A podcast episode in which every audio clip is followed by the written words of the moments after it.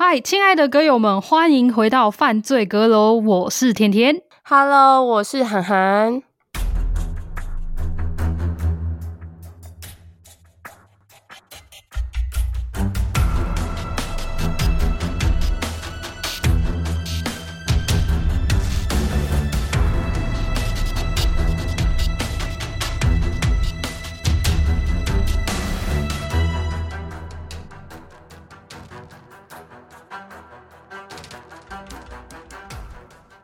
嗨，歌友们，我是甜甜。Hello，我是涵涵。今天要分享的案件呢，我觉得还蛮特别的。那主要是因为它发生的时期是在德国东德 DDR DDR 的时期，然后当时的警方和找出凶手，还有他的办案过程，我觉得非常的特别跟特殊，所以我很期待的就是你们听到之后的感想。那你们在看标题的时候，我不知道你们有没有什么想法？填字游戏谋杀案。我自己当初在看这个标题的时候呢，我想说，呃，会不会就是凶手他就是很明目张胆的在玩填字游戏以外呢，把那个讯息就是传给了警方，然后警方就是一直找不到这个连续杀人犯之类的。但是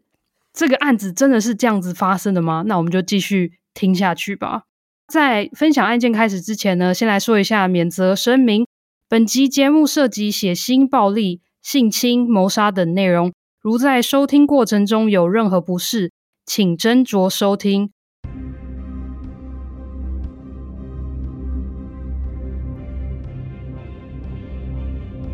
一九八一年一月底，过去有个工作职位叫做 Streckenläufer，那他们主要的工作呢，就是他们会沿着铁轨的铁路走，然后沿路检查说，看铁轨是不是有被物体挡住去路，因为这样子火车可能就没办法通行嘛。检查一下铁轨会不会因为天气啊，可能变形或什么之类的。这个 s t r e c k e n l o i f e r 呢，他就是在这一天，他在轨道上呢，发现了一个老旧的咖啡色行李箱，看起来呢就像是在行进中的火车掉出来的这一种。然后他原本还在幻想说，哎，会不会是里面有一堆钱？因为毕竟我想这一种的比较吃劳力的，沿着铁路走的这种工作，可能在当时的薪水也不高。所以他就想说，哎、会不会是一堆钱？那或是呢？因为当时的东德他们就是比较少来自其他国际啊，或是美国，或是甚至是西德的这种一些嗯比较不一样的消费品。所以他当时也在幻想说，会不会是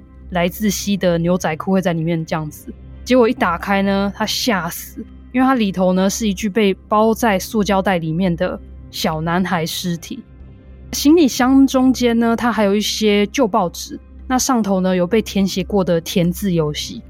法医在验尸过后，发现男孩在生前有被性侵，而且又被物体重重的击过，上半身还有多次的刺伤。小男孩的身份也在后来被证实了。在两周前呢，也就是一九八一年一月十五日的时候，他原本下午是要跟同学就是相约去电影院，然后他就是在去电影院的路上呢，却失踪。这个小男孩呢，叫做 Lars Benzer。当时七岁的他，他就是在妈妈的允许下呢，跟同学约好要去家，距离家中其实很很很近的六百公尺远的一个活动中心里面的电影院看电影。但是妈妈说，前提就是姐姐要送他去电影院。姐弟俩就是一路走去了电影院。那姐弟俩就是在远处或是在不远处看到了电影院的招牌之后呢，姐姐就在那边跟弟弟说声拜拜，就回家去了。那 Lars 的朋友呢，其实就也已经在电影院前等他，可是呢，最后等不到人。当时因为专家认为这个案子可能是一个连续杀人犯犯下的，他认为这个凶手可能还会再犯，所以就下令需要赶快破案。首先呢，他们调查了这个行李箱的制造商，因为毕竟这是个算是能最能连接到凶手的第一个线索。但是呢，发现这个行李箱根本是被大量生产的，所以有可能就是十户人家里面呢，可能有八个人都在使用，所以根本就很难找出凶手是谁。然后呢，他们也蛮特别，他们就是在市区，就是很多人经过那种市区街道，然后有一个商店里面的橱窗，他就展示了这个装过 Lars 尸体的旧皮箱，他就想说。今天如果凶手经过这个闹区橱窗看到后，可能会良心不安，自己来自首。不过呢，警方最后还是没有等到任何人来自首或是凶手的出现。还有哪些线索呢？我们现在还我们讲了行李箱，讲了在橱窗展示。那我们记不记得就是包裹小男孩的塑胶袋？德国东德那时候的警方呢，甚至也调查了塑胶袋的源头。他们也知道找出了这个塑胶袋是包装出售好几万次棉被袋子的这种塑胶袋，所以真的就是也很难找到凶手。在这么稀少的证物中，目前是不是就剩下了我刚刚有提到的报纸？而且上面是不是有写了一些就是填字游戏？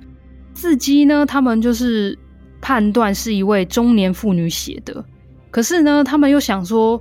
今天的那个犯案手法这么的残忍，就是性侵又重重的重击，还有内伤跟外伤，然后多次的刺伤，这个手法应该不太可能是一个中年妇女会干的事情。所以当时他们认为凶手应该是一位男性，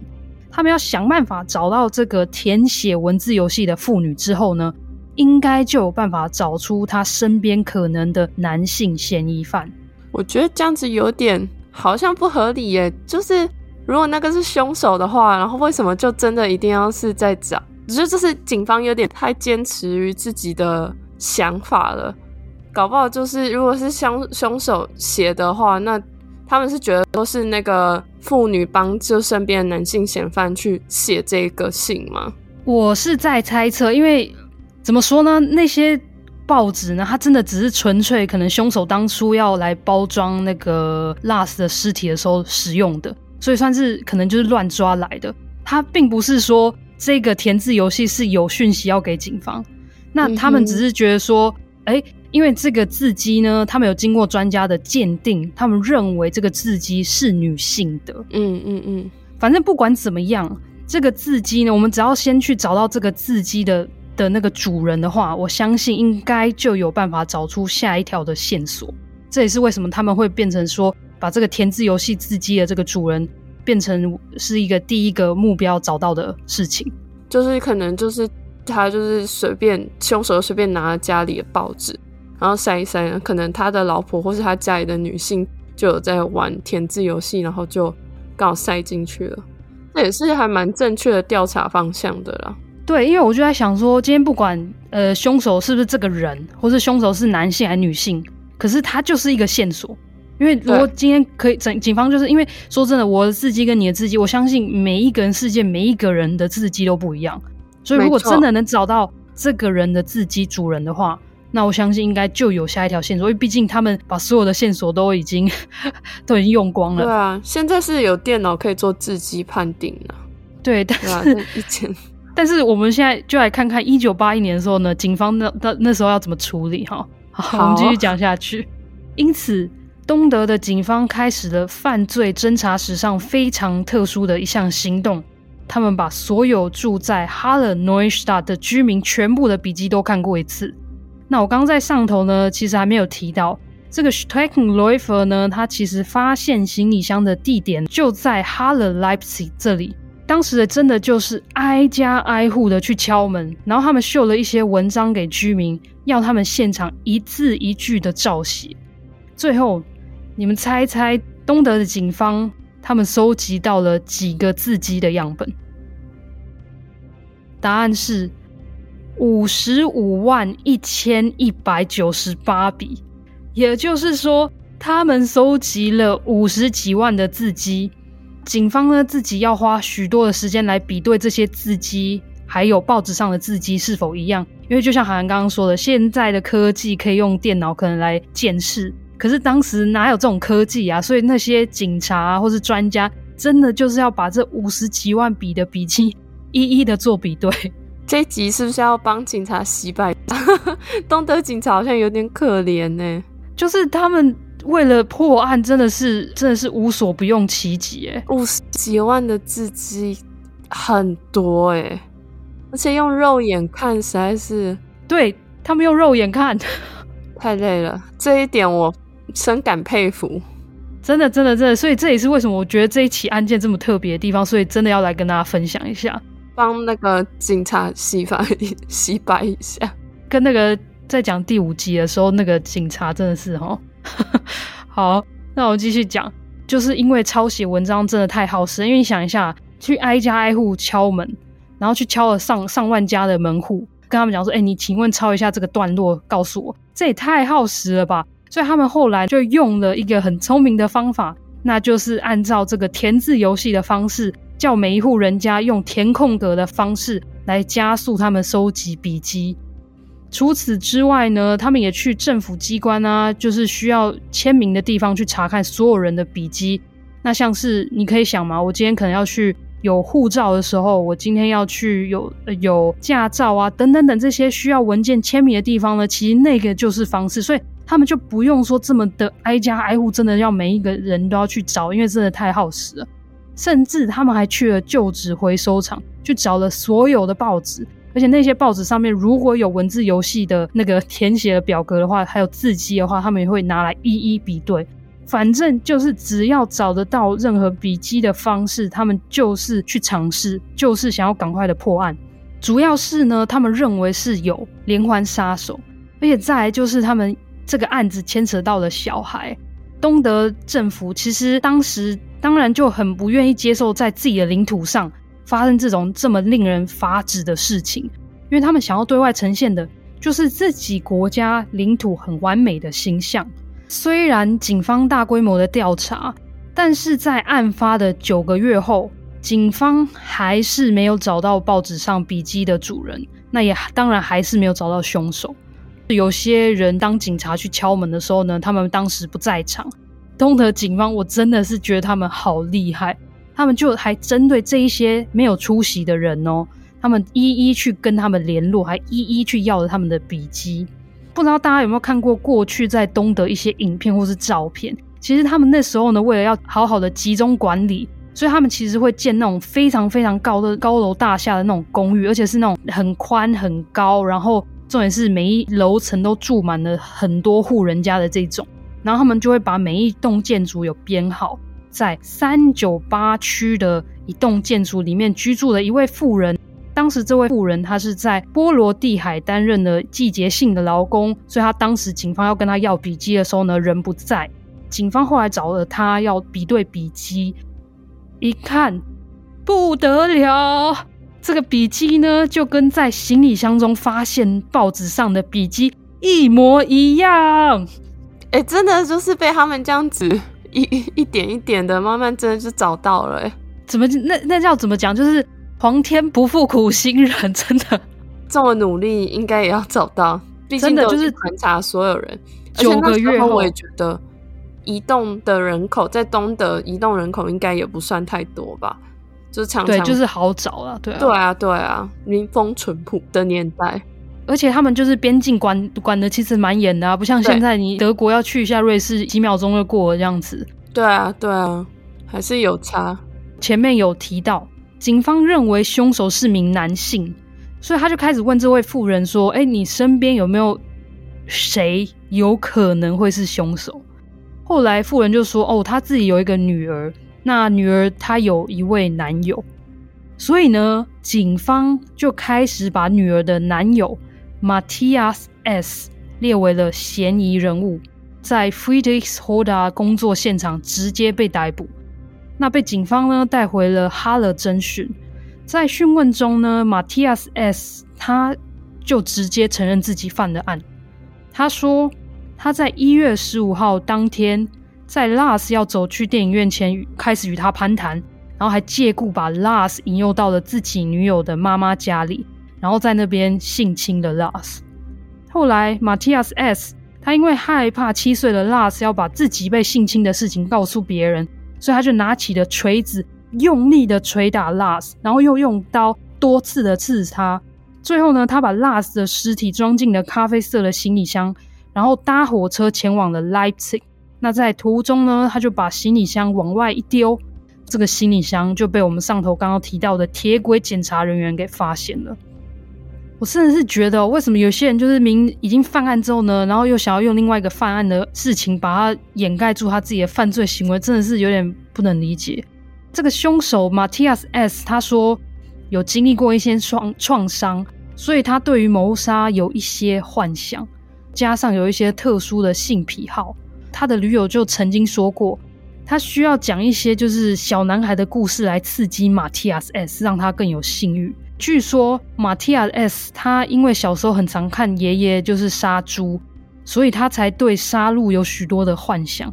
最后他被法院认定谋杀与性侵 Lars，被判了终身监禁。因为过去东德的居民都是住在那种高楼大厦，那每一层楼又有很多的住户。所以基本上呢，只要发生了什么事情，消息都很容易被传开。当时发生的这个案件，也在哈勒被传开了。尤其当大家知道凶手就是马蒂亚 S 的时候，他的父母甚至在最后都不敢出门，也没有去上班，因为他就是怕大家对他们指指点点，还有说闲话。后来马蒂亚 S 的父母搬离了城市，去新的城市，想展开新生活。不过自己儿子犯下的错。马蒂亚斯 S 的爸爸就是还是过不了自己那一关呐、啊，心里的那一关，所以他在案发后的几年选择在家自杀。那 Lars 的爸爸只是后来一直喝酒，最后在一九九四年一月十五号的时候，因为酒精中毒死亡。这一天呢，也就是 Lars 遇害的十三年后。比较有趣的事情来了。在一九九零年，东西德合并与统一嘛，所以检察官竟然有向法院提出重审这起案件。他的理由是，马蒂亚斯 S 在犯案的时候其实才十八岁，那在二十一岁前呢，其实还是可以适用德国的青少年刑法。这个法规是在统一后的德国适用的，所以在一九九二年五月二十号，虽然法官还是判了最高的刑期，不过因为是青少年刑法。所以最后法官只判了马蒂亚斯 S 十年的有期徒刑。结束后呢，他还要继续待在精神疗养中心，因为他们认为马蒂亚斯 S 的精神状况不正常，也为了要避免他再犯。那心算不错的阁友应该就算得出来，现在如果判决只有十年，那从他一九八一年十一月的十年后，所以在一九九二年的新审判。最后，他就是直接住进了精神疗养中心，直到了一九九六年。后来，在一个辅助生活的 project 住了三年。在一九九九年，Matthias S 从精神疗养中心被释放。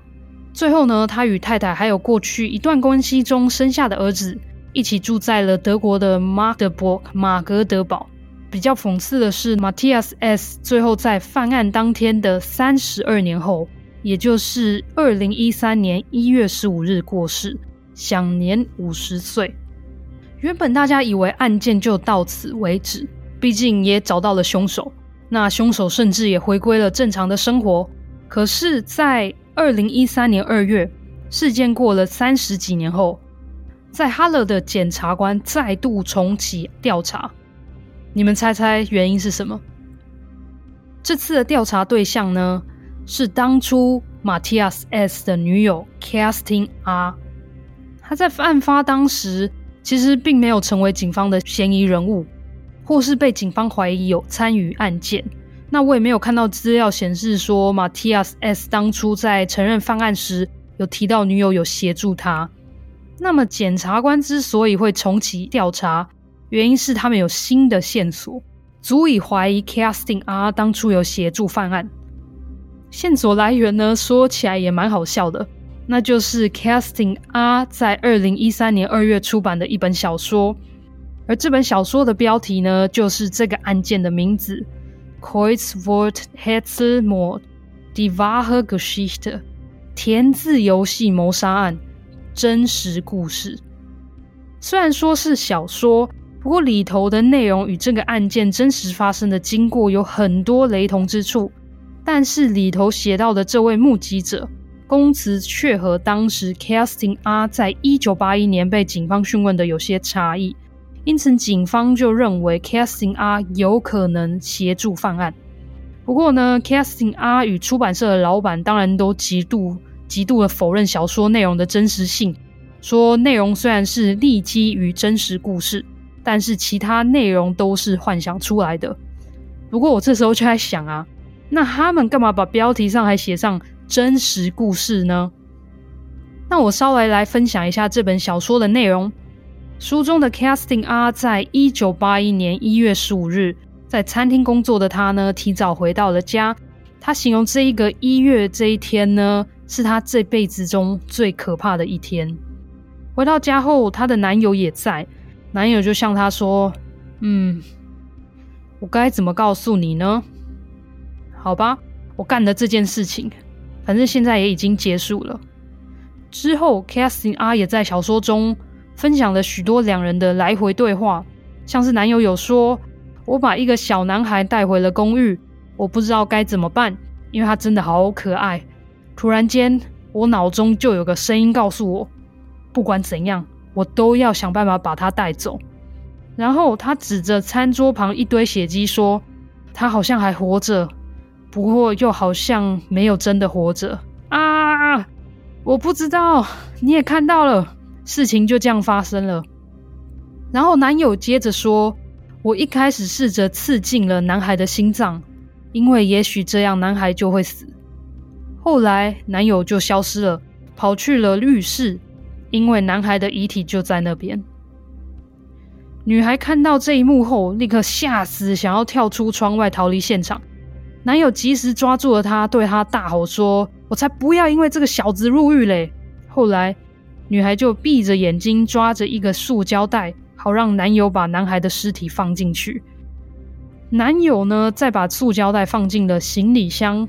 最后，他们俩一起离开了家，前往了火车站，再搭上了一班开往莱比锡莱比锡的火车。在火车行驶途中，把行李箱丢出了窗外，之后再从莱比锡搭车回到了哈勒。以上就是大概我在网络上找到关于这本小说的内容。我个人觉得剧情听起来还蛮逼真的。加上检察官说，就算一个人没有真的杀了人，不过也会因为有协助犯案而犯法。尤其谋杀与协助谋杀，他们都没有法律追诉期，所以检察官就会依照这些小说的内容，开始要一一厘清，到底 Kerstin R 有没有参与犯案，或是参与的程度是多少。检调单位心中当然也充满了疑问：为何这位当初在一九八一年几乎都沉默不语的人，然后现在过了三十二年，却出了一本根据当初案件写成的小说？他可能是为了要卖出一本畅销书，那也可能是一种想要表达自由的书写，那或是也有可能是想让自己内心好过一点吧。当然啦。以上这些呢都有可能，不过不管如何，隔年二零一四年四月，调查就因为缺乏证据，所以调查 Kasting R 的行动就终止了。我觉得他这一本书是不是早就写好了，然后一直等到凶手过世之后，就是他的前男友过世之后，他才发布。哎、欸，你这个想法我还当初没有想过，但我觉得是非常的有可能，因为他一月过世的嘛，没错。然后二月书就发布了，我觉得应该是真的是早就写好。然后在 Matthias S 会是，如果当时两个人都还活着的话，会是目击证人，所以有可能真的会对他不利。而且这件事情如果是真的话，他自己也犯法了嘛。不过如果当初那个小男生经过世的话，等于说他犯的就是协助抛尸罪而已，也是是有犯法，但是罪会比真的协助谋杀还轻很多。但是他就是有犯法。我觉得他写这本书，我会觉得是为了赎罪的感觉，有可能。然后当时那个出版社的老板呢，他们就是在这时候也才出版，是因为他们事前都有先问过，就是律师，他们真的是也是做好了万全准备，知道说他之后。真的是不会出事才才出、嗯、才出版，而且就是特别等到他过世之后。但我觉得这本书他早就写了，但就是我觉得他当下写的时候是为了这种赎罪，一种释放他的内心的内疚情绪，然后一直等到一个时间点才要出版，可能甚至他也没想过要出出版之类的。但是就刚好他前男友过世了，那他就决定要出了。我是这么觉得啦，有可能，真的有可能，他可能真的是。犯案后五年后、十年后就已经写好了这个忏悔的书吧，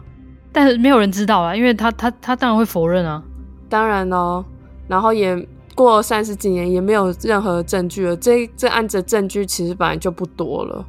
对啊，而且说真的啊，就凶凶手都有了。对啊，三十二年后再再找另外一个呃可能有参与犯案的人，好像也不一定有意义了啦。对啊，其实警方能就是因为这个小说在重启这个三十几年的案子，我觉得已经还让我蛮惊讶的。也就是说。今天 Matthias S 已经过世了，对，然后这个原本可能有参与案件的 Kerstin R 的调查行动也结束了，也就是说，今天的案件就分享到这边。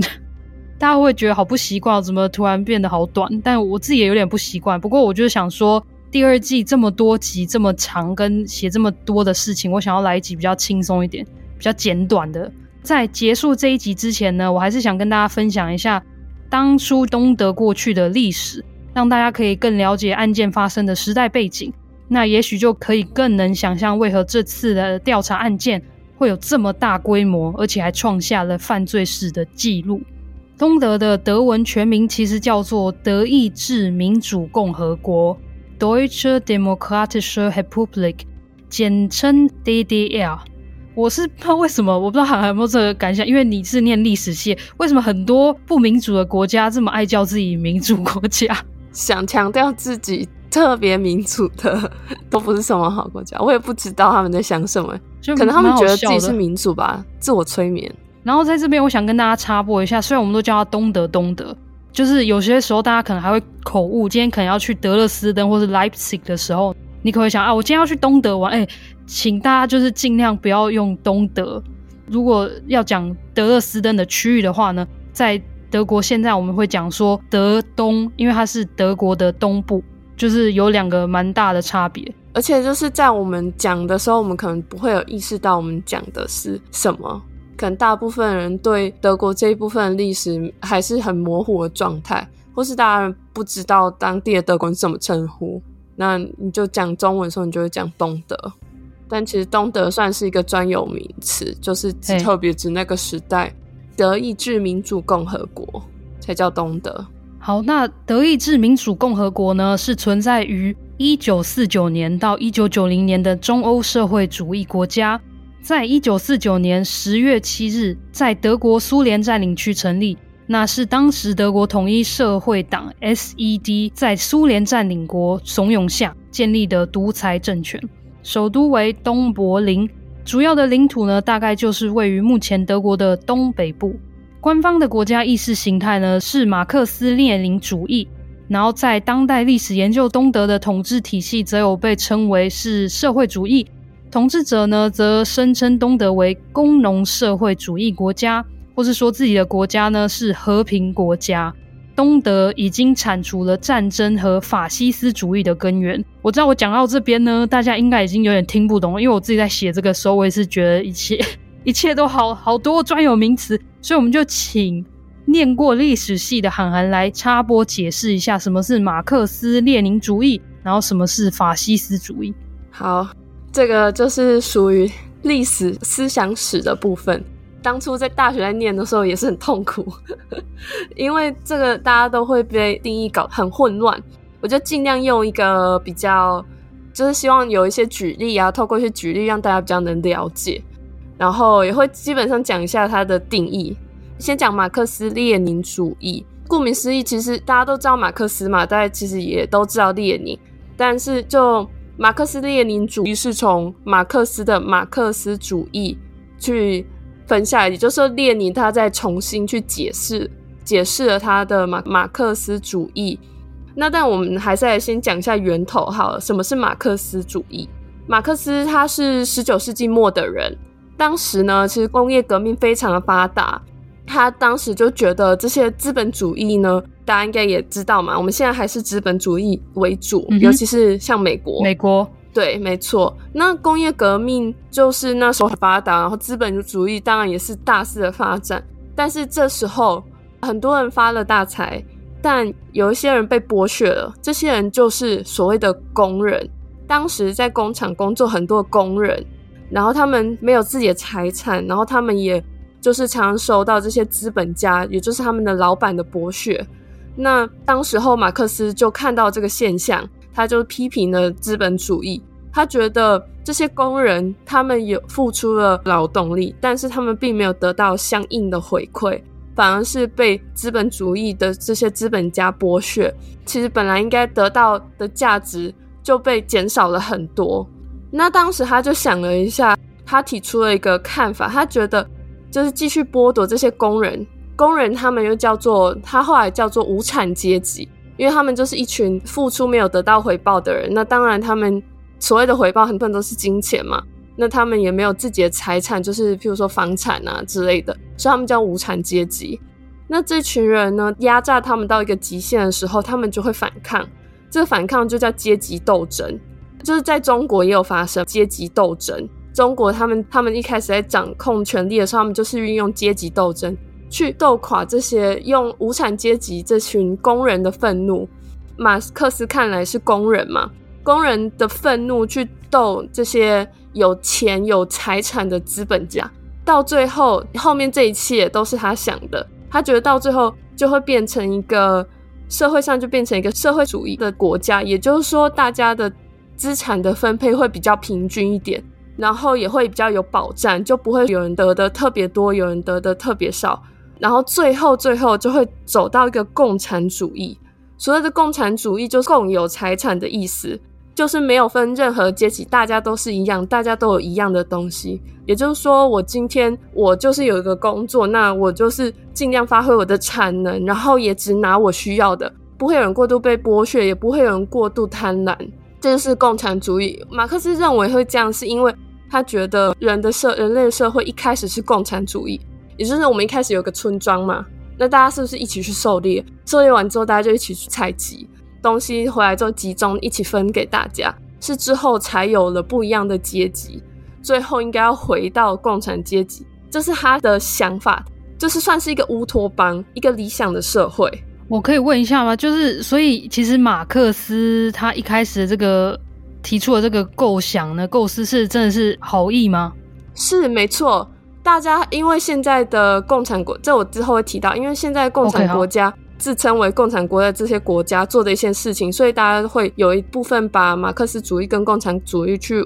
有点污名化。但其实这个是一个乌托邦的想法，嗯、就是希望大家能都共同分配所有的资源。了解。对。然后后来他遇到了恩格斯，他后来跟恩格斯就发布了所谓的共产宣言。因为这个就比较学术性，我就不讲了。所以这种想法，大家听完之后觉得，哦，就是一个感觉是一个很美好世界嘛。但有的人可能不觉得，有的人就觉得我就是要特别有钱。不过当时其实受到很多十九世纪末二十世纪初知识分子的推崇，但资本家是很讨厌他，但是其他知识分子是非常推崇的，然后就会觉得这是一个很美好世界的一个雏形这样子。所以刚刚讲说不要不要被就是现在号称为共产国家他们做的那个样子去算是误解了马克思主义。那接下来讲列宁，列宁呢，他是俄罗斯人嘛，然后后来他也是因为一些问题，所以他就是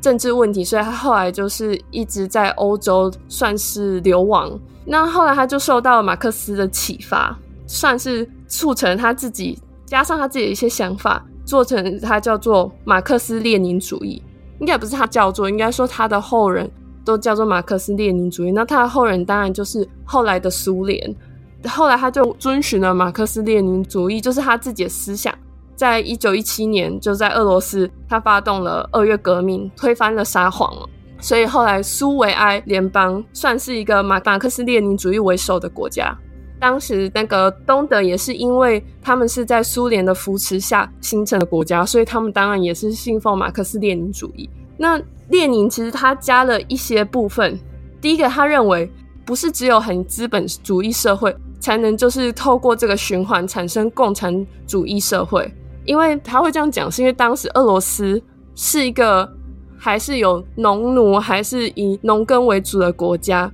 如果今天是马克思想法，就是资本主义发展太过，然后变阶级斗争，然后变社会变共产化，这个模式不符合当时的俄罗斯，所以他认为，就算没有高度发展的资本主义。这个社会也可以最终走走向共产，那要做的是什么呢？这、是他的第二点。他算是推崇偏向暴力的革命去夺取政权，也就是为什么他发动革命去推翻沙皇。那大家也知道，后来沙皇一家遭遇都很惨嘛，就是完全是灭门。他也有一个，就是他的主义也比较是威权倾向，就是政府去掌控所有的资源，然后再做分配。还有一个最重要点，为什么当为什么当时就是很多国家会变成共产国家，或是被共产组织控制？那就是最后就是他认为共产是要国际性的，所以他就决定要输出共产。那他创造了就是像是东德，或是大家认识的中国共产党，或者是像是后来有就是南斯拉夫跟东欧的各个国家也都走向共产主义。这就是苏联受到马克思列宁主义的影响，然后他们向外去实行输出共产，所以那时候他们就产生一个所谓叫共产国际。那刚刚讲这些都是共产国际下面的国家，所以听完这些，大家想想，那些号称是共产的国家，中国、古巴、越南、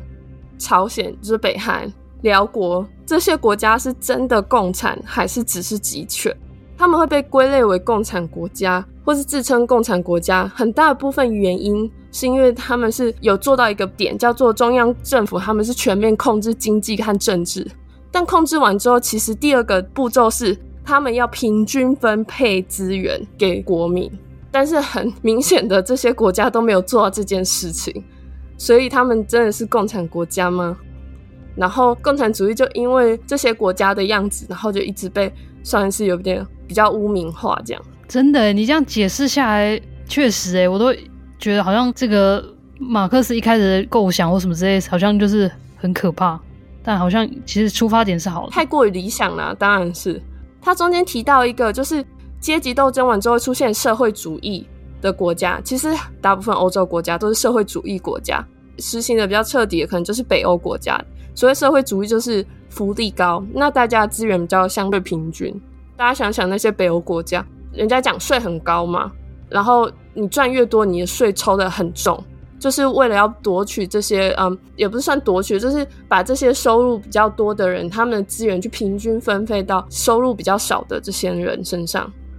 像是其实西欧国家也很多，就是没有可能走向没有这么过，但是其实也都是社会主义国家。对啊，因为我自己的薪水的税也大概有四成多。对，但是我也不会想要抱怨，因为在这插播，就是在疫情的时候呢，因为饭店业嘛，就是观光业很受冲击，嗯、所以我很常需要就是短工时，一周呢原本是上班五天，可能就变成两天或三天，那就是没有上班的时候，照理来讲可能就是无薪嘛。可是因为当涵涵说的，欧洲很多国家都还是偏向社会主义的关系，所以我在这些没有上班的日子，我还是有有钱可以拿。对啊，对啊。就是，或者是像是你养养育小孩子、小朋友哦，教育不需要钱这件事情，或是你养小孩，你会有拿到津贴，这些不是哦，健保体制，不知道很多在台湾的听众会不会觉得，就是好像大家记得都是美国那一套，就是国外是没有健保这件事情，但事实上是大部分的欧洲国家都是有健保，而且体制也是非常的完善，就只有美国没有健保而已。对啊。大家可能都会有这个误会，那鉴保体制也是也是按照比例去算的嘛？按照你看你，是啊是啊，对啊，所以这也是社会主义的一部分啊，就是高福利国家，其实很多都是社会主义国家，应该说目前大部分欧洲国家都算是。然后我在写这个案子的时候呢，他们刚刚在介绍东德的时候，有说他们已经铲除了战争跟法西斯主义的根源，然后我就是在查法西斯主义。可是我看一看之后，我还是不知道法西斯主义是什么。我来解释一下好了。哦，法西斯主义好难念哦。法西斯主义，它一开始是大家知道二战就有三个算是发动战争的国家嘛，就是当时的德国、意大利跟日本。那应该说就是我们只要看欧洲这边好了。法西斯主义就是。他的提倡者是意大利当时的独裁者墨索里尼，希特勒的好兄弟。嗯哼嗯哼，当初他就发想了所谓的一个法西斯主义。那他有几个特点，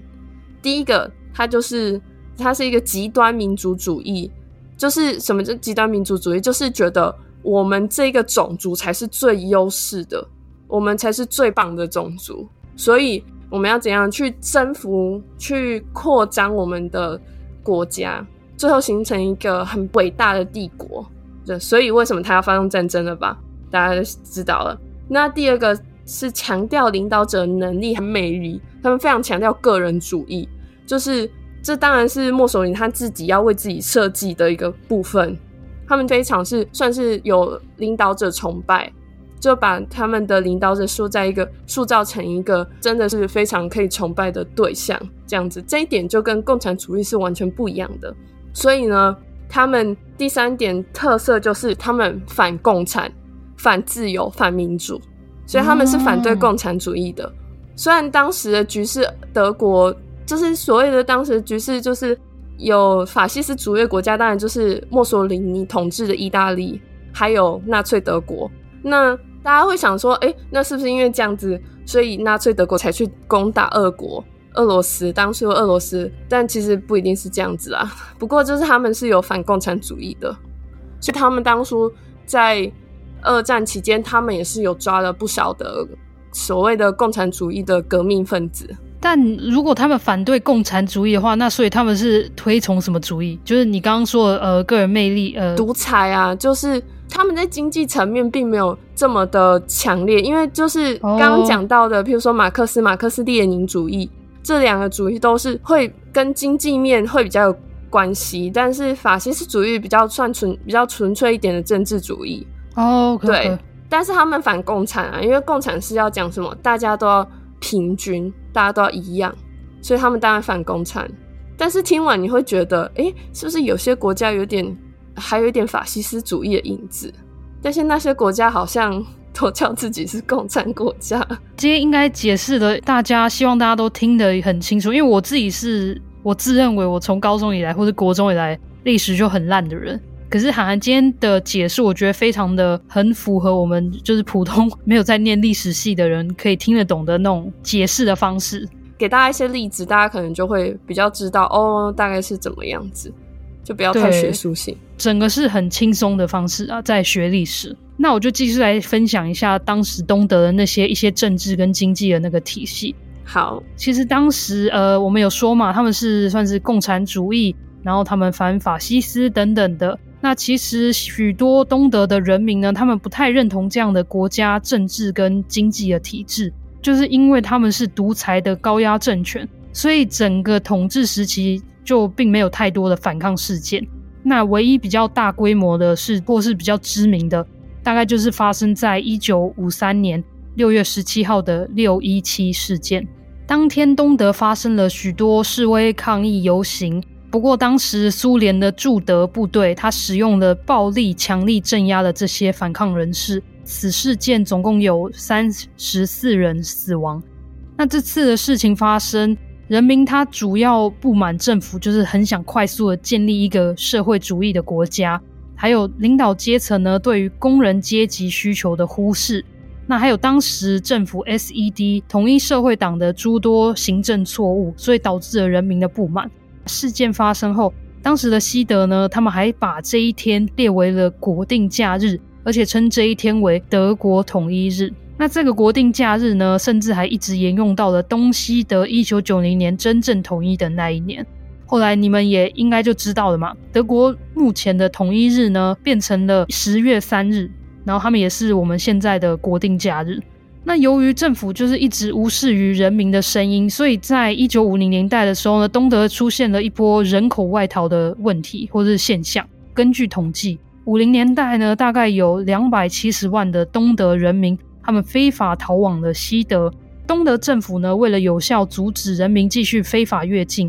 所以他们就在一九六一年的时候盖了大家也知道的柏林围墙。此外，当时的国家安全部门，德文全文叫做 Ministerium für Staatssicherheit，简称呢 Stasi，他们就把这个国家安全部门呢扩编，开始大范围的监视人民的一举一动。那他也试图摧毁所有反抗政府的活动与团体。他为了让社会主义以及专权渗入全体的人民，他也想要从教育体系下手。所以小孩们呢，从出生长大，一直被教导马克思列宁主义，或是效忠国家的这些思想。那东德经济主要就是实行所谓的计划经济，不管在生产啊、资源配置或是消费上，全部都由政府来主导，事先进行计划。那许多国民经济都是国有化，私有的企业则被政府强制社会主义改造，变成了人民的企业、农业生产合作社啦等集体生产的单位。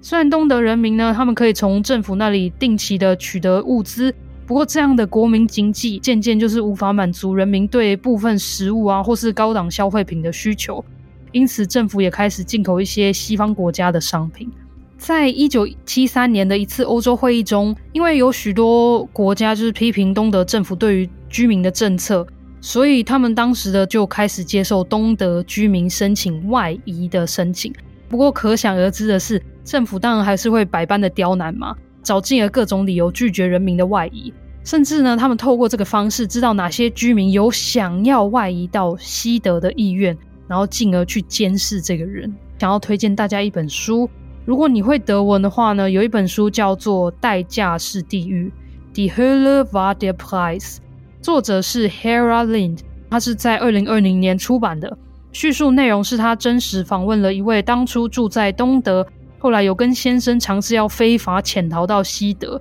可是被沙奇抓起来的进监狱的人生经历。里头的内容呢，几乎都属实，可是也因为是小说的关系，所以作者可能会有稍微的调整还有增加。这是我第一次接触到这样的内容，尤其是东德，然后还被抓进去地狱，呃，不是地狱，被抓进监狱的这种内容。深入的了解当时东德政府他们是如何对待想要自由逃离东德的人，大概就简短分享一下内容。东德居民呢，他主要逃往西德的方式，他们就是要找到一个能开车越境到西德的人口贩子，但是要找到一个能信任的，其实就非常的困难，因为有可能就是政府安插的人口贩子。就算最后找到了真的人口贩子，可是后续还要联络啊，讨论碰面地点，躲进车子。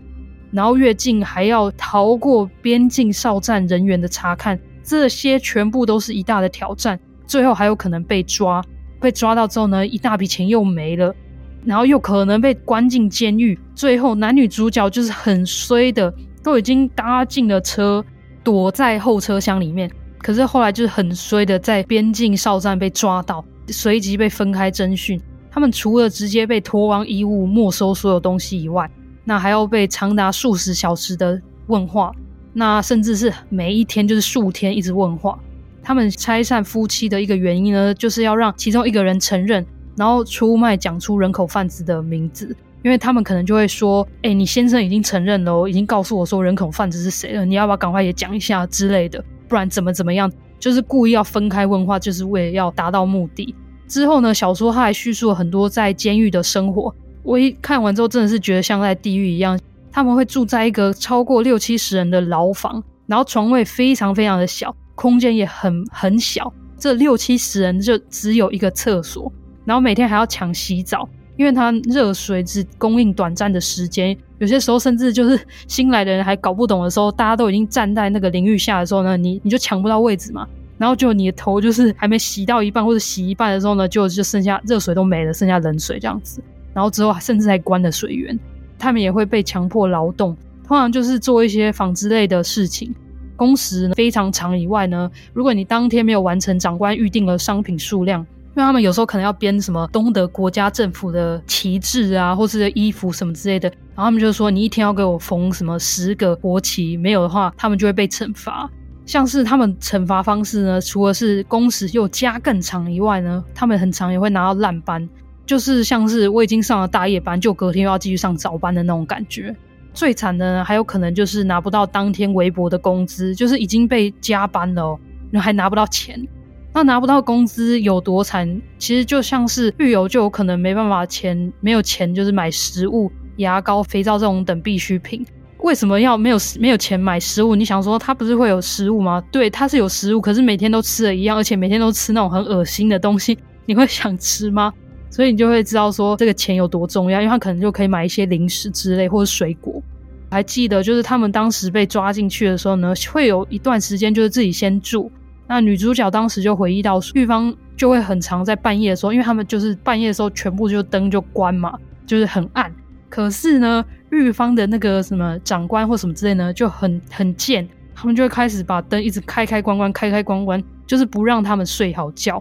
那或是呢，狱中的工作人员呢，就会一直抽烟，因为那个监狱的那个门可能就是只有一个小孔，然后他们就会故意把烟就是抽抽进去之后要吐烟的时候嘛，把那个烟吐进那个小孔里面。反正就是狱中生活真的是连基本人的那种基本尊严都没有了。那基本上我故事就先分享到这边，因为真的很精彩。那想要阅读更多内容的话，很推荐大家去看这本书。那书名我也会写在资讯栏。那如果你刚好是听众，阁友听众住在德国，想要看这本书的话，也许你可以私信我，我可以寄给你，就是免费寄给你。OK。刚刚甜甜讲到了这一本书，那我也想要分享一下电影的部分。这电影在台湾都有上映，然后也可以找到，就是有中文，当然是有中文字的。第一个叫做《奇迹热气球》，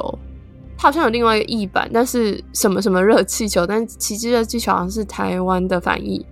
他也是在讲两家人，他们要想要逃到从东德逃到西德去，然后他们的方法就是制作热气球，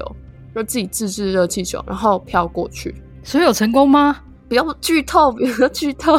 他们就是在讲他们中间遇到的一些困难啊、问题啊这些的，就是也也是蛮有家庭温馨的部分，因为是两个家庭哦，家庭温馨的部分，还有那种生离死别的感觉，因为。那是不是老人家是没有办法跟他们走的？所以也是会有那种还蛮感人的。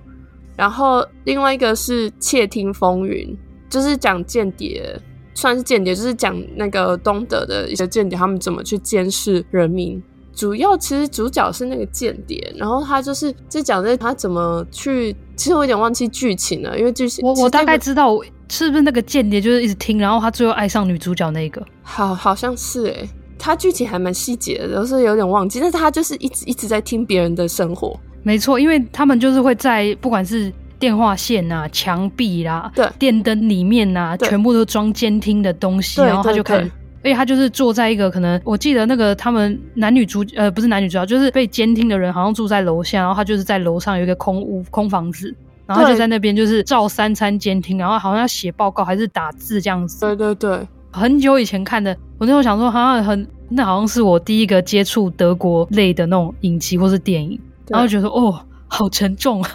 对，那一部还蛮沉重的，算偏沉重了。对对，偏沉重。然后反正最后我刚刚已经剧透了，他他好像就是喜欢上女主角，然后他最后好像变好人之类的啦。对对啊，但是他就是在讲这个间谍，他就是在听别人的人生，他自己就没有一个人生，他就是一直在听别人的人生，这也是蛮可悲的。再一个是我自己很喜欢的，我觉得很好看的是《再见列宁》，就是在讲那个男主角是算德国裔、德国西班牙裔的，他也演了很多类似就是独裁或是跟德国东德相关的电影，就他有演其他的。然后这一部电影很好看，就是讲德国东西德统一的当下情况，然后他是比较那种幽默风，就算是喜剧吧。主要故事是男主角，他们本来有个就正常的家庭，然后爸爸在他小时候某一刻突然消失了，然后妈妈就一直跟他们说，爸爸就是自己逃到，他们住在东柏林，他就说你爸爸一个人逃到西柏林去了，然后不管你们了，然后后来妈妈就很积极的参与一些所谓党的活动，然后就是非常就是有受到表表扬的共产党员这样子。那时候其实一直到快接近就是东西的统一的时候，那时候也是还蛮多年轻人会上街抗议啊，就是他们是反体制嘛。然后有一天，就是他妈妈在计程车上的时候，因为看到他就是莫名其妙走在抗议人群，其实他也没有想要干嘛，他就是莫名其妙的卷进去了。然后他他妈妈就突然有点像是心肌梗塞、中风这样子，就晕过去了，就昏迷了。等到他妈妈醒来的时候，人已经在西德。已经东西德统一了，就他妈妈是过了一阵子才醒来，过了我记得好几个月吧。然后那几个月风云变色，后来他妈妈醒来之后，医生说你妈妈不能再受刺刺激，任何刺激都不行，她可能会死掉。因为妈妈以前是很忠诚的党员嘛，就是可能怕妈妈无法接受东西的统一这件事情，所以他就一直在制造一些掩盖一些东西的已经统一的哦。事实，对，做一些很奇怪的事情，像是他就说，哎，街道上其实怎么没有列宁的铜像了之类的，他就把翻列宁铜像，或是有的没有的，很好笑。有一幕是他看到他妈一直都在家嘛，这还比较好假装，因为他妈生病，所以一直都在家休养。然后就他妈妈就跟他讲话的时候，突然窗边那个角度就看到一面墙，然后墙开始挂可口可乐的广告，然后他妈就说：“为什么会有可口可乐？”他就很惊恐，然后大家瞬间他们还在演一场戏，然后就还在掩盖事实，就很好笑，非常好笑。好，我要来看，但是很好看。侧面透露一些，就是其实东德有某一个程度，在那个时候有一些东西其实。呃，像譬如说一些公司工厂，他们在国家的政府扶持下，其实经营的还不错，可是却没有办法抵抗东西德统一之后那个从西德来的这些大厂商竞争呢、啊。对，就是还是会讲一些当时发生的事情，只是比较轻松的方式去讲，觉得很好看。题外话一下，就是其实一九九零年统一到现在也才过了三十年呢，三十一年这样。呃，目前在德国德西跟德东的企业上规模上，其实还有差诶，就是还是还是感受得出来，就是你会发现比较多工作的机会，或是比较大的厂商或是企业，通常还是比较多聚集在德国的西部。德国的东部呢，他们那边相对的比较少工作机会，跟比较小规模公司以外，可能他的薪水上也会真的跟住在德国西部的人也会有差。因为像我有一个蛮好的朋友，他住在德勒斯登，真的真的。然后你想说，呃，要怎样比较，怎么怎么样才会有差别？他跟我都是做饭店柜台的工作人员，所以其实这是真的是薪水上基本上是需要，基本上可以一模一样的。对，他那边的话，真的还是比我还要低。可是当然，想象的是那边的房租跟那边的物价，不能一直讲那边跟这边啊。可是就是。不得不说，德国东部的物价跟房租还是真的会比德国西部的还要来的低一点。嗯，德东的房租真的很低。对啊，对啊，对啊，所以在那边就是蛮多人可能可以就是买一栋房子，然后呃，在这边可能德国西部在这边可以一一个房间 之类的价格。对啊，对啊，所以蛮蛮有趣的啊。其实其实德国嗯。很多原本在德国东部出生的人，他们现在刚好可能因为家庭啊、工作什么之类，都搬到德国西部的时候，其实听到他们在聊这些的时候，我觉得还蛮有趣的啦。对啊，因为他们自己本身也有这种感受。对啊，而且这件事情其实离我们也没有到很远，然后都还在一直发生。讲完这么多之后，感觉就已经可以结束。可是我其实稿子上还有写最后一段。那时间呢，就时间呢，就来到了一九八九年。那在东德呢，发生了一场叫做东德转型的革命。那韩寒其实在在讲《再见列列宁》这部电影的时候，他有讲说，其实，在最后的时候，东德那边其实有很多的革命跟抗议示威游行。那他们基本上就是一连串的非暴力的抗议。革命后呢，其实也让统一社会党终结了专制。隔年呢，甚至还举行了自由的选举，所以这次的革命呢，苏联它是完全没有插手的。除了抗议游行外，其实还有很多人就是迁徙到的，像是匈牙利啊、捷克斯洛伐克这些地区。在一九八九年十一月九号，柏林围墙倒塌；在一九九零年十月三日，东西德合并跟统一了。以上就是简短的东德历史。那如果大家喜欢听在东德发生的案件的话，虽然其实我查过案件量不多，不过你们喜欢的话可以告诉我们啊，我未来可能还会再挑几个来分享。那也欢迎大家留言告诉我们喽。在节目最后最后要结束之前呢，我们还好，就是节目录音的时候呢，大概是一月二十几号。哎，没有，我现在过太快，一月十四号，一月十四号，那木就是距离上次录音之后呢，还是没有人要留言，呵 呵哭。但是还是还好有一则留言，所以我们今天就来念一下一则留言。ID 是很辛苦的二宝妈留言的，她的标题是写加油，然后打了五颗星。我们说的很清楚，但是互动可以再多一点会更好哦，会让我觉得你们会很像在跟他聊天这样。那涵涵你觉得呢？就是在互动上，你觉得我们还有需要再更多互动，还是怎么样？因为我觉得我们是尽量在取一个互动和。就是会不会被打断之间的平衡？因为有时候，如果在某一个点，我们觉得，因为我其实也是算是我们都在听对方讲故事，那点我们会觉得说，哎，我们可能会对这个地方有疑问，嘿，为什么会这样子？也许就是我们会觉得听众会想知道，就我们的歌友会想知道，所以我们才会问。我觉得以我跟甜甜，我们两个的那个想法都是比较希望不要太过度打断故事。但我们目前是有希望，就是有在做，正在做之中，就是增加可能录之后就是聊天啊、闲聊之类的。对对对对，因为第二季我真的觉得，就是以互动的次数来说的话，已经有变多了。可是到底要变多多，或是到底要多少，其实这个中间点还蛮难拿捏的。但是我就以我自己的收听的习惯的话，我很讨厌主持人或是两个主持人一直在跟我闲聊，或是闲聊，其实我觉得没关系。可是如果是适当的，可是如果呃一直在打断那个思绪的话，我就会很很生气。所以我就会变成说，我的收听习惯会变成了我的呈现的方式。反正就是谢谢二宝妈的留言，那我们会再继续的考量下去，然后也会在看事实的情况下，我们会增加互动。不过我觉得他的留言呢，就是让我会觉得说，他好像是觉得我们在陪伴他的感觉，听起来也是还蛮感动的。对对对对对，我刚刚又在想说，其实要把一个真实犯罪节目变得很像在跟听众聊天，其实是很难的。对啊，但是我觉得他的意思，最后一句意思比较像是他真的有觉得我们这个节目是在陪伴他，所以他才会觉得说，哦，会不会更好互动更多一点，就会像是更多，像是他觉得他比较可能就不是一个人在家很辛苦这样子。这就是我们今天的留言喽。最后最后，如果你们或是歌友们真的很喜欢节目的话，再麻烦大家快来 Apple Podcast、Spotify，因为 Spotify 现在也可以打星了，帮我们打五颗星。那 Mixer Box 的话可以打星跟留言，而且每一集也可以留言，我每一集都会回大家。如果你们有能力的话呢，也非常欢迎大家订阅我们的 Mixer Box 方案，让节目能继续经营的下去。那我们下次见喽，拜拜，拜拜。那我们下次见，我们是 Dark Crime 犯罪阁楼。